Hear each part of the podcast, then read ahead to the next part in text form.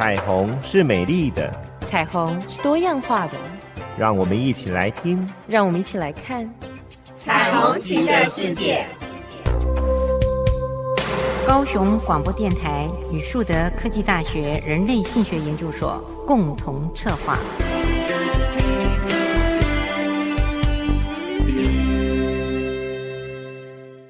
我是主持人倪燕青，我是主持人李寻，欢迎收听高雄广播电台 AM 一零八九 FM 九四点三彩虹旗的世界。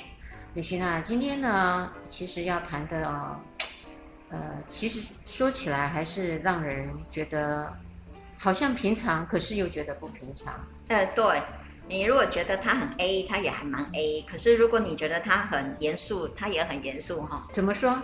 我们今天不是要谈 A 片演员吗？对呀、啊，对啊，所以就很 A 啊。哦，啊，你觉得 严肃的地方呢？严肃的地方就是因为中间有个性犯罪，哦，okay、对不对？这是一个非常冲突，一个 A 片的演员，然后被控告性侵，对不对？嗯，这不是就是一个，这是很冲突的一个状态。我突然想不到一个什么样的例子。嗯，哈哈，你要不要描述一下我们今天要谈的这个主角？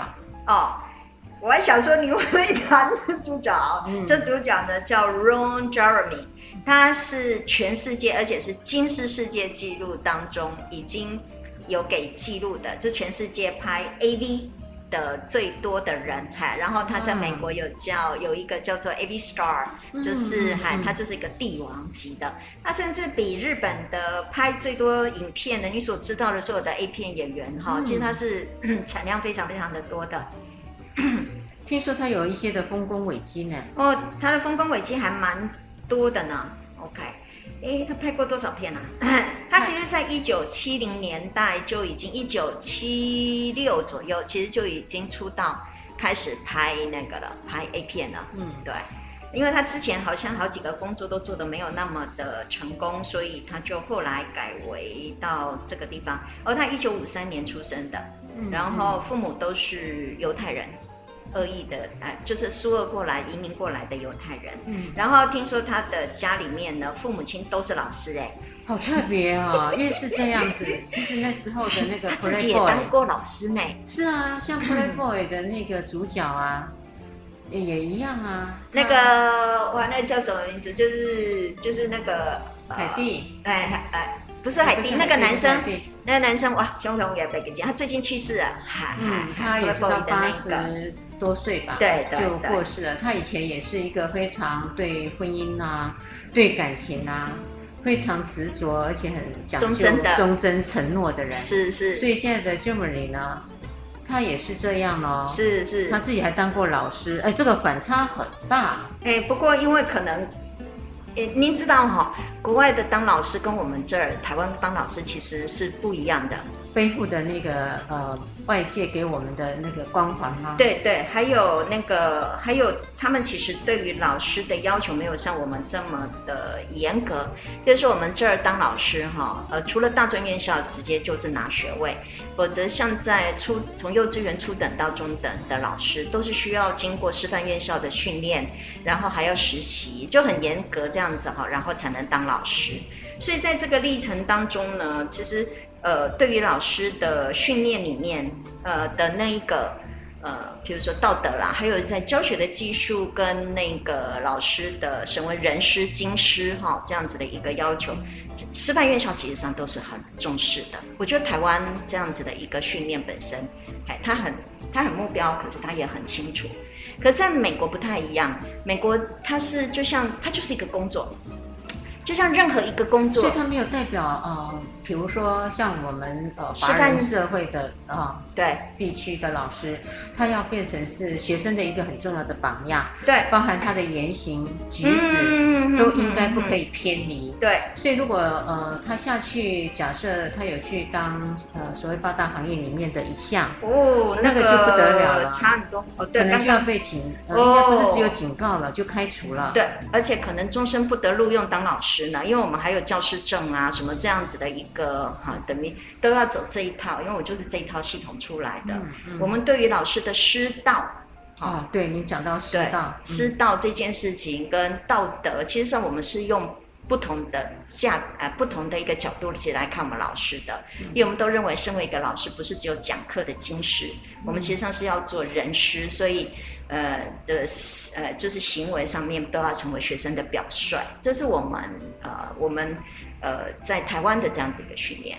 可在西方不是这样，西方基本上老师就是一个职业而已。嗯，对，所以他有有做就有的赚，没有的上课他就没有。譬如说像暑假寒假，其实老师是没有支薪。像我以前学校大学，呃，我硕班的老师就是这样。我曾经有一次去泛舟，那个泛舟的那一个那一个带着我们后面那个泛舟的那一个，他就是老师，小学老师。哇，惊讶哦！因为他暑假期间没有钱嘛。所以他就去做那个劳力事业，哈、嗯。那这个我觉得在台湾应该也都还好哈。不过呢，这个、不行哎，老师不可以在外面兼职，兼职、哦、不能兼职，不是因为他的正当跟不正当，不是不是啊、哦，因为他在我们的合约里面他。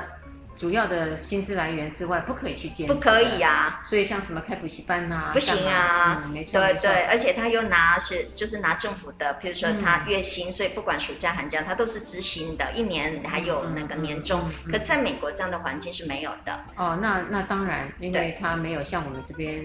寒暑假还有薪资吗？是是是，所以回来这个我们就可以理解，其实他虽然当老师，可那个老师的那一个没有我们想象中的专业。对对对对对。好，顺便刚刚我们两个在那里讲个老半天，Playboy 的那一个那个男那个创始人海夫纳，海夫纳记记记起来了。海夫纳也是，他就也本来很正规正矩的，是，结果呢，呃，他后来也因为婚姻的关系，太太。在他有婚姻的状况下，情感移动，给他戴绿帽子啊，俗话是这样，所以他就一下子完全不能接受。他觉得他战战兢兢的经营家庭，而且是一个好先生，他认为的好先生。结果他太太呢，就在他结婚没有多久的时候，呃，就跟别人爱上了，是，所以他就开始对那个情感哦，呃，完全消失了那个，应该是说他的期待。对，跟他的梦想，他的价值观突然因为会变，对不对？被他的太太给打破了。嗯，这种一夫一妻，没错没错没错，这样子的一个，嗯，然后他也是一下子呃，不知道自己该做什么，是，然后去看到有在卖那个，等于在美国的地方呢，他们有所谓的那个呃，叫什么？他们叫小小什么？我忘记哦，小册子，那小册子，小册子指的是这 A 书。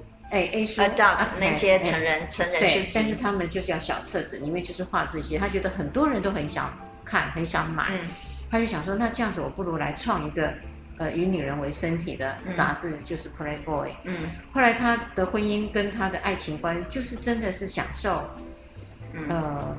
很多的美女。哇，她在性价值观里面整个从一个极端跑到另外一个极端哎，所以我想说，Jemmy 会不会是这样呢？是，是。我我我觉得我们从呃，因为这个案子实际上是最近才出来的案子，因为是八月底，好、嗯、才开始判，就是现在美国政府就等于是他们那一周，现在检察官。呃，总共全部就是给他，可能有二十多个，好像有二十多个，对性侵犯的，呃，三十四项，嗯，对，嗯，所以他大概被关三百年。哦，他有多少岁啊？一九一九，他一一个人能够活到一百岁已经很了不起了，不可能，三百年多了，所以。外国人在判罪也挺特别的哈，没有，他们是累加，哦，超过了超过了你的寿命，对对对对，他们是一案多少年，然后就再一案再加上去，还不像我们很务实，对，非常务实。你觉得你可以大概活到几岁？不可能分，不可能，所以他三百年基本上就是关到死嘛，就是无期徒刑的概念了，对不对？对对对。那这个案子因为很新，所以其实我觉得我们只能看得到这个案子的情况，可能无法看得到那个 Jeremy 他的一些心路历程，对不对？嗯。但是可以看得到，其实是，哎，我也没有在新闻当中看到他是不是有结婚呢？呃，他一直没有谈到这一块，对新闻的事件一直没有谈到他的婚姻。只是呃，谈到他在这些过程里头，因为他还有一个身体上的特色，嗯、他身上有很多的卷毛，嗯嗯嗯嗯，哎，那个卷毛很吸引人。如果大家曾经在呃这个媒体上哈有看到这则新闻，嗯、哇，那个卷毛等于有点像头发长在胸前，是是是，好好浓密，很浓密。然后这个会变成他一个非常棒的特色。嗯，因为很多的女孩呃非常喜欢这样子的男人，嗯、因为她觉得这个是有呃很 man 的感觉，男性魅力，男性魅力，嗯、所以她也因为呃这样子的体毛的特色，还有她的那个身材，呃当年呢她投进去这个 AV 片的时候，哇是非常被看中，嗯，而且呢呃这个的频率也很高。听说他还拍了一部《生喉咙》，啊，他拍的是《生喉咙》续集。嗯，对对，因为呃，《生喉咙》真的出名，就是我们说的是《生喉咙》第一部哈，大家所熟知的那个，嗯、还在很粗糙的那个哈，那个好像是一九七六还是哎一九七三七四那个时候的，对，《生喉咙》，那那个是第一集，就是原版。那后来 Jeremy 拍的那是《深喉咙》的后面的续集，并且他一连从续集一直拍到六六集，很长，很长啊。对对，深喉咙的续集。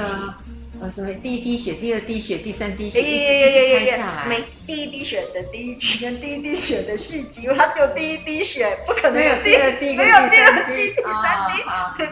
好，那是我搞错了，我以为它的二是第二滴。第一滴血的三集，这样子哈。所以生喉咙也是这样，他拍了六集。对。啊，也很多人看呐，也很喜欢。对，因为他非常的突破当时的一个观念跟想法。是，我觉得生喉咙简直就是。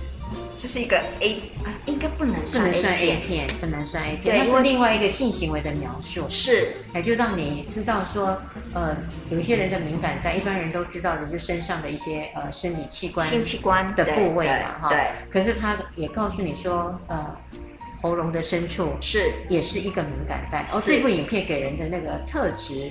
跟观点，我觉得有打破。是，不过当然，真正如果说以性感带是在喉咙的深处这件事情，说真的是还蛮难、匪夷所思，而且在我们性学研究当中，当然很少，还没有做过这样的研究。没有，嗯。但是这个地方突然想到，其实色情片呢，我们突然想说从深喉咙来谈，我突然想到一个，您知道色情片其实有分 hardcore 的。嗯嗯，对对，hardcore，hardcore，就是对对。那其实我们在呃，在我们的训练历程，其实我们都是在看 hardcore 的这样子，就是很硬派的呃色情影片。那生喉咙其实不算在我们的硬派的色情影片，所以为什么它当时其实可以在一般电影院？里面去其实去放映，对，嗯、因为它并没有真的一个性交或者是一个的一个真的很明显的那个画面出现。对，嗯嗯、我觉得这个是生活龙之所以有办法可以这么长久，是因为它正好兼具了一个大家的色情对于性的这个东西的一个说明。可是另外一个非常重要，就是你刚刚说的，我觉得它打破了很多的那一个观点。对，然后对，当时尤其在一九七零年代。那个时候其实又再加上性解放，好，对不对？从女性主义到性解放的那样子一个年代，所以它正好搭上了这样子的一个热潮。我倒觉得《生活龙》这个片子是那个时候的事情。哎、嗯，我们会不会谈得太严肃了？都晚上十点十一点。不会，我觉得谈很学术，这个也让他们知道说，呃，一般人在看一些的影片，A 片也好，哈、嗯，呃，到底呃。他们的角度跟我们的想法是到底是一个什么样？我、嗯、我觉得也刚好趁这个时间跟听众朋友们嗯做一个不同思维的交流。是我们都是天南地北，反正我们聊到哪里就想讲到哪里。对，没错，对。但是因为也是这样，所以也让听众朋友们知道说，呃，其实当我们在看一部影片的时候，会觉得他匪夷所思。是。或是呢，他对我们的生活上好像呃，如果真的有人是这样，呃，是非常奇怪的。可是你在看电影的当下，因为不是你本身本自己对，然后你借位等于借位去看这部影片的时候，你反而更多的理解，也更多的同理。嗯，这个我觉得是影片给人一个很不一样的呃互相的影响。没错，嗯、其实很多时候我们在谈亲密关系，很重要，其实也没什么技术跟技巧。其实上就是理解对方就好。那您正好提到这个生喉咙，虽然我们要谈 Jeremy，可是生喉咙在 Jeremy 的事业当中非常重要。那正好谈到生喉咙这东西，其实也就是因为在两个双方在互相探索历程，为了要去理解对方，并且给予对方一个好的生活品质，他们才会开始不断的去探究，并且去理解这女孩子的身体。然后这女孩子借由这样子一个记忆历程，其实她对她自己的身体跟性的这部分，其实才会嗯更加的明，更加的理解。没错，其实她之前根本不知道。嗯，对。嗯，所以这种亲密关系实际上是我们这个节目一直在想要推广的，就是互相站在理解的立场，互相站在一个同理的立场。其实这样这个才是一个关系里面真正最好的，对，而不是说你的技术怎么样，你你多厉害，嗯，或是你的身材有多么的美丽，呃，或是呃让别人垂涎，是，不是的，是不是的？嗯，因为绝大部分的身材是无法达到那个完美，可是我们的社会给了我们太多的这一种那个刻板印象，所以让很多的人其实在。呃，这个历程当中，对自己的身体其实有很多的羞愧感跟不舒服感受。嗯、对对，呀，好。聆听着温暖的声音，让我有整天好心情，随时陪伴着你，你最好的默契。九四点三，你的好伙伴。九四点三，高雄广播电台。我是主持人倪燕青，我是主持人李寻，欢迎收听高雄广播电台 AM 一零八九 FM 九四点三彩虹旗的世界。我们前面呢就是谈到美国的这个 AV 帝王，对帝王啊，哇，他叫帝王 Ron Jeremy，哈，最近的一个案子。对，然后 Jeremy 呢今天会被判刚刚说的三十四项了哈，哎，三十四项罪名三百年。哦，好，我们就要来了解一下。嗯，谈一下为什么他会变成今天这样的一个结果？嗯，到底是他的工作上出现了什么问题？嗯嗯，不，当然我们不知道到底他的人是怎么样出了这个问题。不过这样子的一个工作，其实我刚看这样子的案子，我有点难以理解哈，因为呃，因为在那个里面其实说了有很有好多个女生提出来的原因，是因为他们觉得在跟他拍 A 片的历程当中，觉得被冒犯。哈，骚扰或是被性侵，但但是我第一个反应是啊，他们不是拍 A 片吗？哦，很多人都是这样的想法。对对对对对对，你看我也是会，我第一个反应是对呀，一般人就会觉得说，那那个不就是你习以为常的动作跟你的工作吗？是是，那你还有什么区隔呢？是是，就是对啊，不是就是拍 A 片吗？那 A 片你也知道，我们性行为角度本来就各式各样的性行为嘛。那拍 A 片也不会就是只有一个动作或是一个角度，他可能会尝试各式各样的方式，尝试各式各样的一个不同，甚至 A 片必须要吸引他的顾客，所以他需要尝新创创新，还要夸张。对对对，嗯，所以第一个我刚看这样子案例，我就觉得，哎，为什么他 A 片的女优也控告他？这这是我没有办法理解的。这个其实很雷同，我们一般常在说的性工作者。对，因为他就如果性工作者的这个女性，嗯，当去告提告顾客的时候，很多人也就会去想到说，啊，你不是在做这件工作吗？那他还有比这个行为更会伤害你吗？嗯。除除非动刀动枪动什么，就是有生命上的威胁，威胁。对对，那如果不是生命威胁，譬如说假设他是骚扰，因为有的女性是控告他性骚扰，对不对？在在拍摄影片当中性骚扰，这我就觉得刚开始看的时候就不太能够理解，因为他们两个已经是在拍 A 片性行为了。那性骚扰实际上对我们来说，我们知道它是一个比较轻微的，对。那既然重的都已经做了，轻微的，嘿，竟然告他一个轻的东西，我觉得我刚看的时候不太能够理解。我觉得这个可以分成两块了，嗯，一块是从他呃平常的工作的习惯跟脉络，一块就是说，呃，为什么这些的女性会在这个时间点却提出了这个，呃，提出他伤害的这个告诉？没错。第一个呢，我觉得这个男主角啊。他应该是呃习以为常，把这个工作呢，在他的整个一天的时间里面，我相信是占了五分之四。对，因为他从一九七零年代就已经进入这个行业，对不对？嗯，一九七六左右到现在为止，都已经超过了三十四十年左右，差不多三十几年的一个工作。那你也知道，像我们做老师，我也做了差不多快三十年了，嗯，我们都会有一套模式跟一套系统。嗯，对，我可以同意。所以也有可能，就您认为。因为他做这个行业太久了，习以为常，所以女生身体对他来说就是一个很习以为常的一个，没错，好物体好了，或者是一个工作，嗯、或者是一个什么，嗯，对，他已经不需要经过理智，或者是经过需要什么样太多的思考，因为他习以为常了。嗯，您的认为是？嗯，这个是一个呃要命的地方。嗯，就是你工作久了，你都认为什么事都应该是这样，没有问题了啊，这是一个。第二个呢，就是这些的女性啊，当然有分了，而不是说所有的女性，有一部分的女性可能也很想接近他，因为他是成名，嗯、然后他也有很庞大的收入，很好的收入，所以有人常说，男人呢不用怕老，呃，只要他有口口钱，怕钱没钱，那那个就是他的荷尔蒙。年轻的时候没有钱，但是有荷尔蒙；年老的时候呢，呃。很可怜的地方就是没有荷尔蒙，但是有钱。好，年老色衰，但是还有钱。对，是。对。那有一些女性可能也会爱慕、仰慕他的这些东西，所以呢，就会主动的去接近他。没错，这就像以前我们曾经有一集不是谈到那个篮球，或是有一些有名的男性，其实、嗯、有可能女生实际上是在等待着哈，因为。因为呃，fame 就是这个所谓的名声，实际上就是一个春药。嗯，对，嗯、很多人是这么说的，那、嗯、我也同意。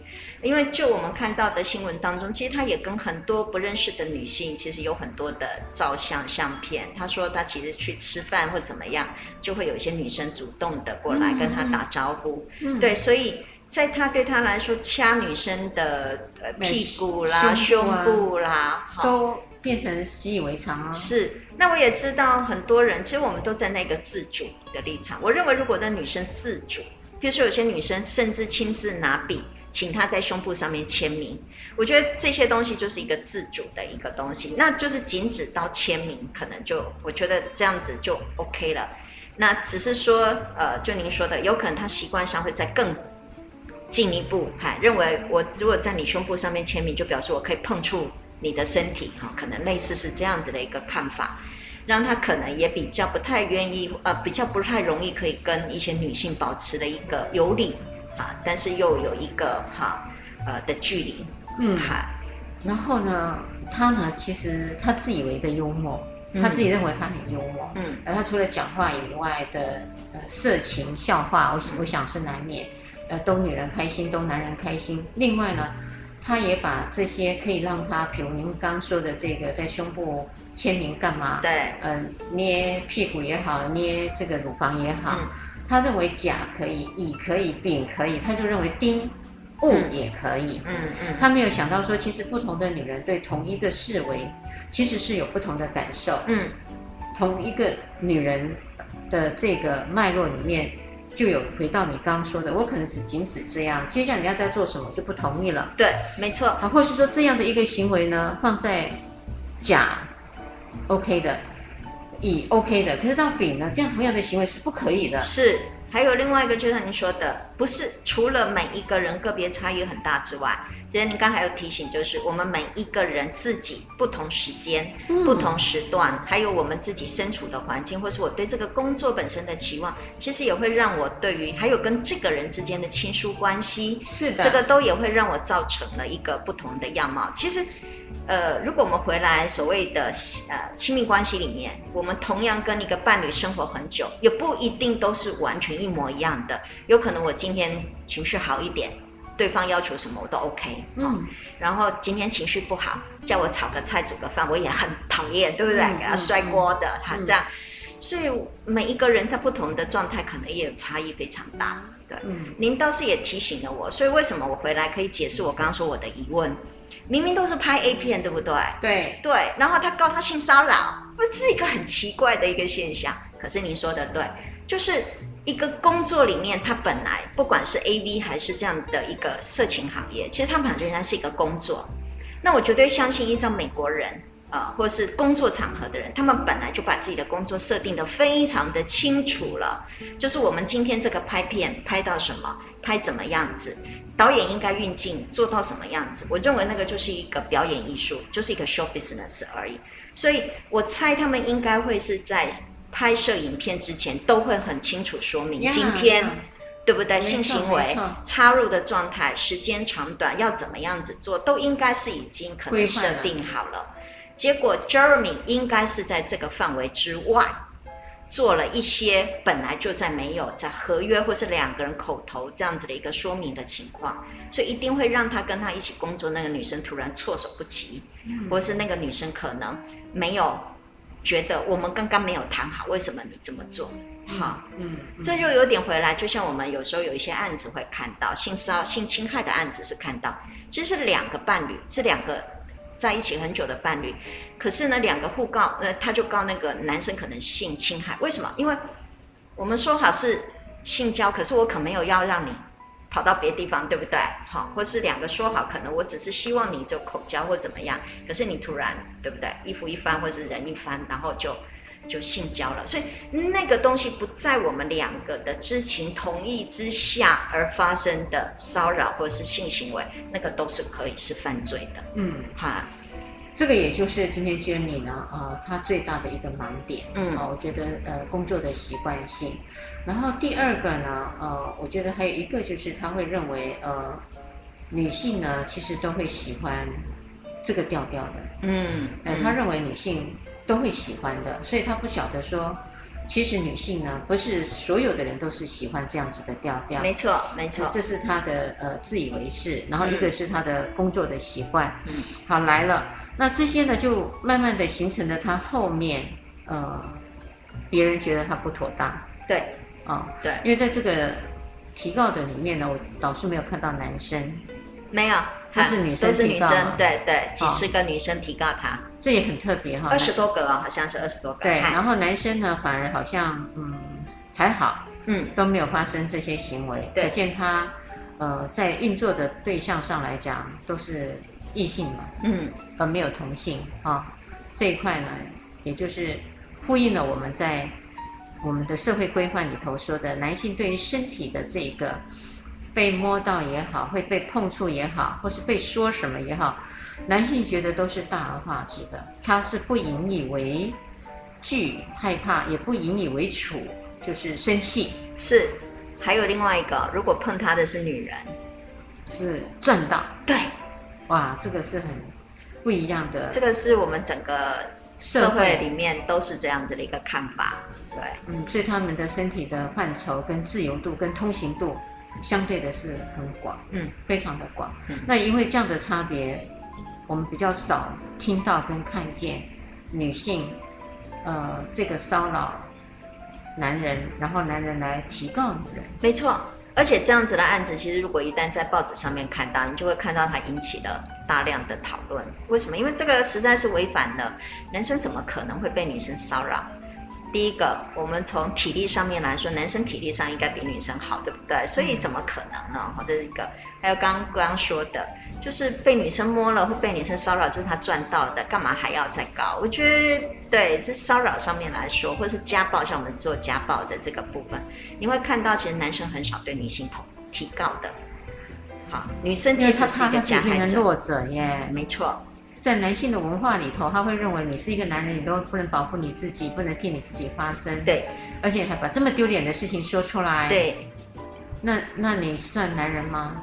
所以他就降格变成跟女人一样了，啊，所以这样说来说去，女人的的那个在位阶上面，我们一般人还是有迷失哦，认为是在男人之下。是西蒙波娃就已经很早，在将近快一百年前就已经提出第二性，对不对？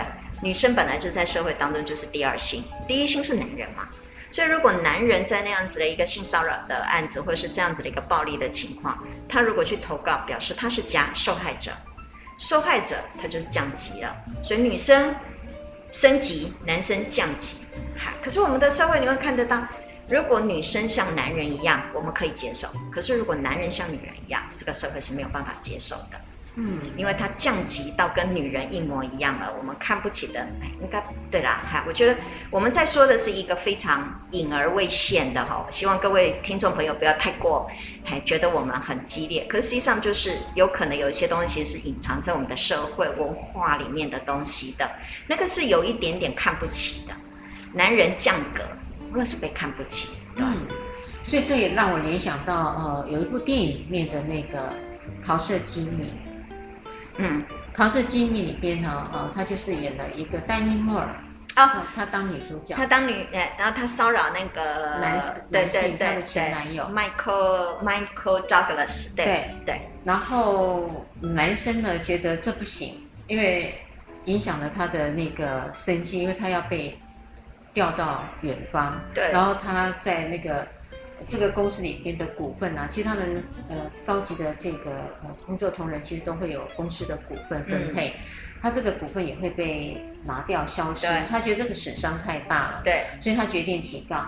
呃，我记得当时那个影片里面的法官，嗯，呃，当然呃在听的时候，还有他们的律师在辩护的时候，就觉得不可思议，连这个男主角的好朋友，对，都觉得怎么可能？因为丹尼摩尔又漂亮。又能干，而且身材又好，而且他的旧情人是这个这个都有前面的那个，而且 Michael Douglas 在里面又不帅 又不那个。哦，你觉得不帅啊？虽然他还蛮有魅力的，娶了一个非常漂亮的老婆，可是，在当时我认为，你看那个那个对比，那丹尼摩尔在那部片里面的那个鲜明的那一个哈。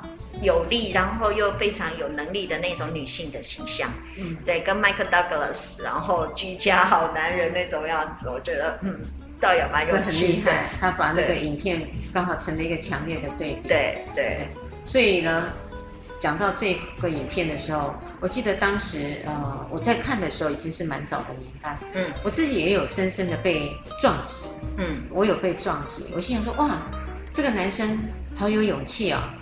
呃，他可以在这样子的氛围里头去提，那到底有多少人可以相信他？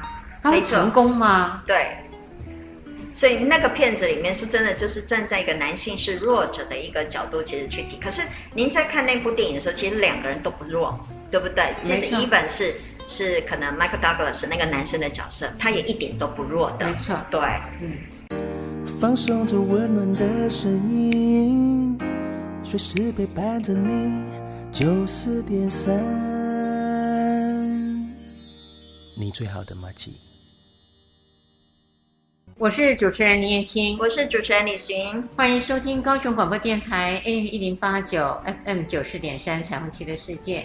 今天我们谈的是我们的 AV 帝王。对，呃，全世界最厉害的 AV 帝王被控告性骚扰与性侵害，嗯、是，所以我们刚刚呢也做了前面的分析，呃，这个 Jeremy 呢他自己到底是什么样的一个脉络，造成他今天这样的结局？对，然后呢，在男女大差异的时候，如果相反的是男生要去告女生，呃，那有多么的困难？对，那个是需要勇气的哈。一个女生告男生，可能因为我们很清楚知道骚扰跟侵害，其实有很多，绝大部分百分之九十多都是女性嘛，所以我觉得这样子的案子是让大家可以看得到那个受害者跟加害者，好，非常清楚。可是男生如果告女生，那个就在就在呃不断的冲击我们整个社会对于男强女弱那样子的一个思考。嗯而且哦，男生还孕育了一个非常大的风险，是他万一没告赢的时候，哦，别人怎么看他？那告赢了还没事啊，表示这个问题真的是确实，而且是他真的受到伤害。可是呢，以一个性别来讲，男生告了女生，假设返回来，那他这个罪名对方没有成立。嗯。可能他们就会认为说啊，你是要蹭热度啊，因为现在不是都大家都在蹭能量吗？蹭热度，包括我现在退休了也在蹭蹭能量，很可爱。呃，当然就看你的目的，有人是要赚钱，有人要做公益了哈。啊，他就会说，嗯、你因为要有某种目的，所以你故意制造新闻，对。所以对他而言，呃，那个风险非常非常大。是，而且我也觉得，如果他自己又有他自己的家庭，其实您可以知道家里面的那个太太所受到的一个冲击。嗯，我猜那样子的冲击一定远比那个您知道政治人物，不是说带着太太出来说他有外遇什么，然后太太帮忙他，我觉得那简直就是一个不同的，哦，对对那个不一样的层次，啊，完全不一样的层次。天哪！如果这个男生假设的污点真的，你想想看，如果麦克对啊，就是那个案例，你刚刚说的那个 Michael Douglas 跟 Demi Moore 的那样子，然后 Michael Douglas 实际上他有他自己的老婆，没错，对他们俩实际上就是很传统的美国那样子的一个家庭，对家庭。那你想想看，那样子的一个女人陪着自己的先生，然后去告她的长官骚扰她自己的老公，哇，我很难想象哎。如果到现在引到今天，对，我都觉得这样的事件好像也很难呢，很难呢。我觉得好像在我们的新闻当中很难得看到这样子的情况，对吧？没错，没错。哦如果是我的话，真的是五味杂陈的、啊。没错啊，那到底你是真的要从头到尾都才一路相信自己的丈夫呢？嗯，还是会有点摇动的怀疑呢？对，对不对？然后想想看，身边周遭那些亲戚朋友们，哈，对不对？嗯、的那样子的一个看法跟思考方，跟那个那个想法，嗯，那真的是需要很多的智慧。不过在那一场里面呢，虽然我们有扯到了这个男呃去告女的时候，跟今天因为是 Germany 被。这些的女性告嘛，对，那当然，呃，它的成立性也因为是在比例上，一般的过程里面，确实是男生这个性骚扰或是性侵女生真的是多，是比例九十多，对、嗯、对，比较多，对，呃，到了这个节骨眼啊、哦，我们到底怎么样的去让，嗯，我们一般在这样的状况下。去做一个认知，包含男生该做什么样的认知，还有包含的这些的女性，对，可以做什么样的认知？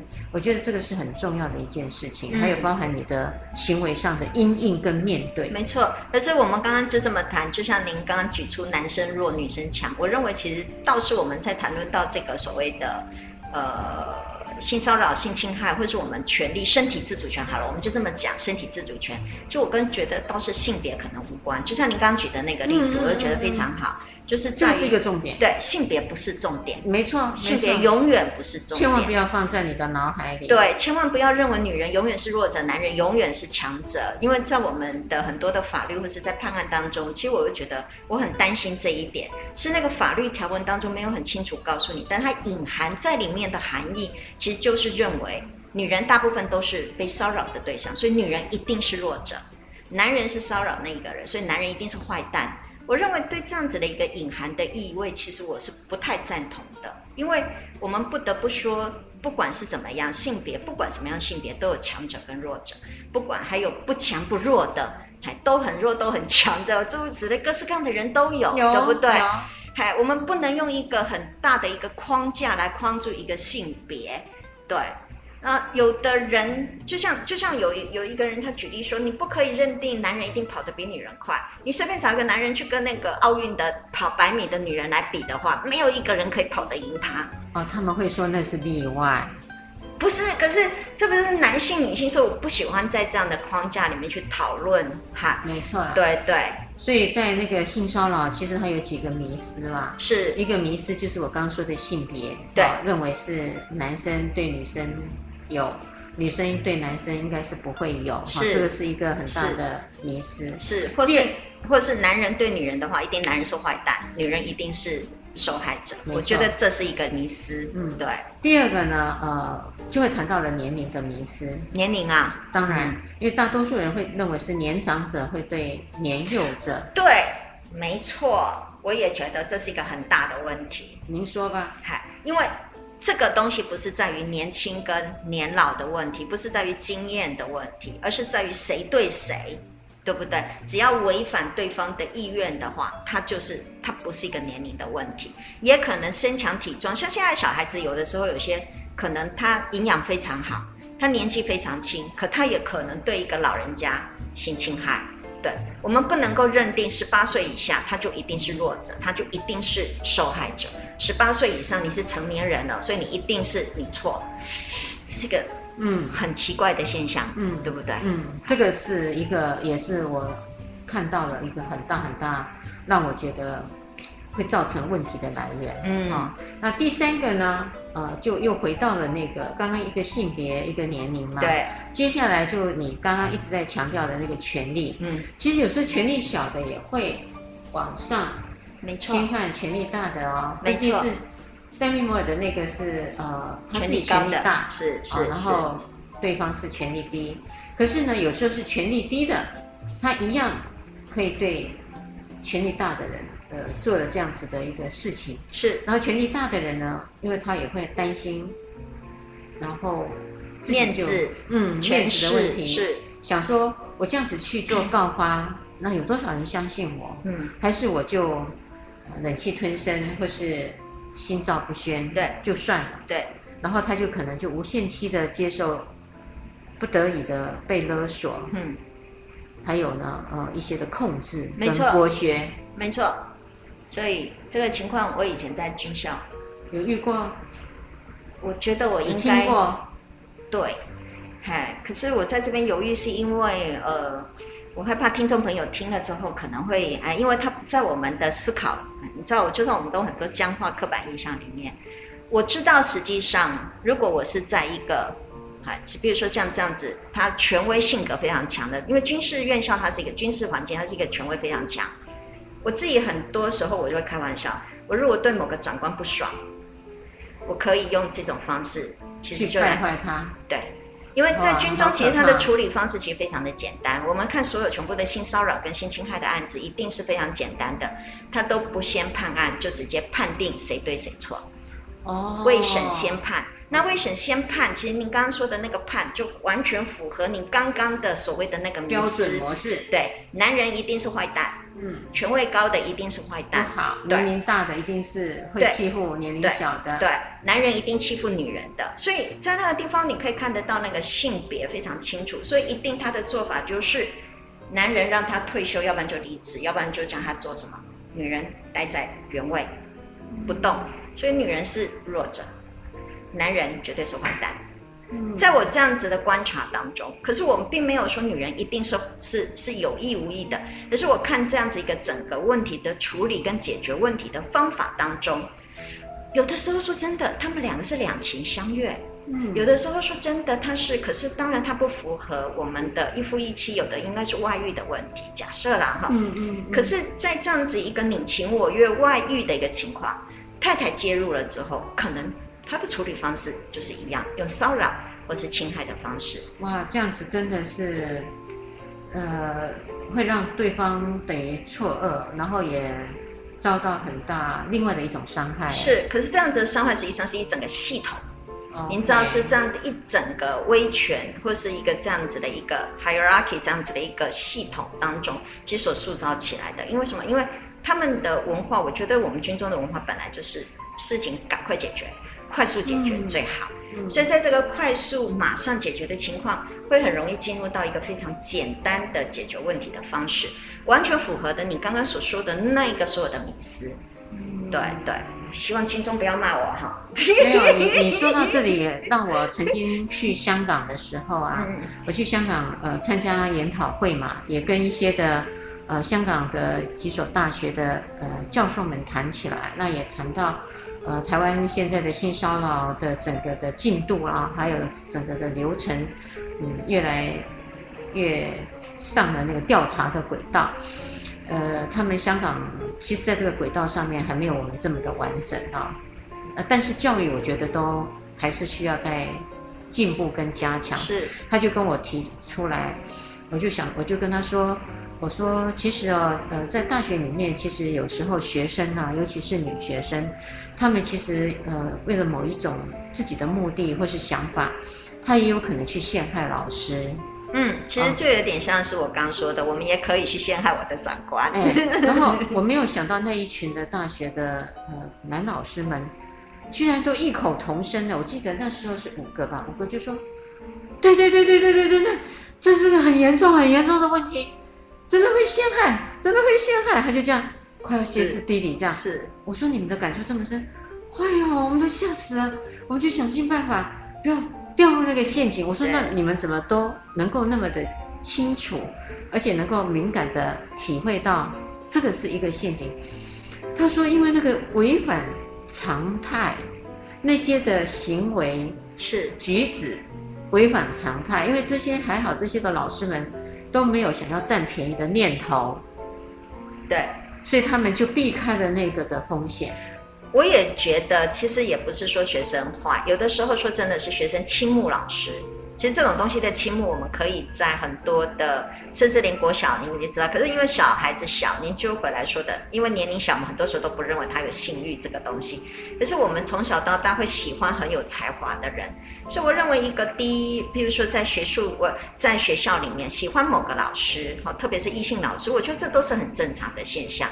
可是有一些人，他其实上他喜欢对方，他就会很清楚、明白的去追求跟表达。那这时候真的那个在诠释上面来说，跟在这样的一教育环境里面，老师真的是需要非常非常好的一个引导，我觉得用引导啦，智慧，只有害怕跟拒绝，不可以只是害怕拒绝，只是因为这样的事情，嗯、而是怎么样子？就您说的，还有真的是需要有处理问题的智慧。对，而不是说一刀两断，一定是这样子做，一定是那样子做，一定是怎么样？嗯，对，那也不是一定是学生，一定是要陷害老师。对，那我觉得那个很多真的是，您知道谈到这种问题哈，个别差异跟问题状况真的太复杂。我就曾经有呃接触过一位老师，也曾经跟我说，他那时候教高中生，然后在。改作业的作业簿里头就有女学生写给他的一封信，嗯。嗯，那封信里头呢就写得非常的直白，就说老师我很喜欢你，很喜欢上你的课，嗯，觉得呃你给我很多的这个知识，嗯，然后有一次跌倒了，你帮我扶起来，嗯，然后呢，我觉得你是个很温暖的老师，嗯，很好啊，哎，然后说老师，呃，我也去探听过了，你都没有女朋友，哈。后面有点过分了，嗯，就像你说的爱慕嘛，而且他很直白。他说：“老师，如果你觉得现在呢我不合适的话，嗯，呃，那你就可以等我毕了业，嗯，呃，我以后呢上了大学，然后你认为年龄 OK 了，那我就要来做你的女朋友啦。哎，我觉得这样也还不错呢，对对，好啦，你说的还不错哦。那个男老师哦，就这样，呃，看着他，他形容给我听，他说他就。把信合起来，然后眼睛闭起来，然后就在想这个女生到底是谁呀？呃，长什么样子啊？哦，他原来连是谁都不知道，都不知道啊。哎，然后他就告诉我说，嗯，他要去处理这个问题。哎，我说那你怎么处理？他说我应该会私下。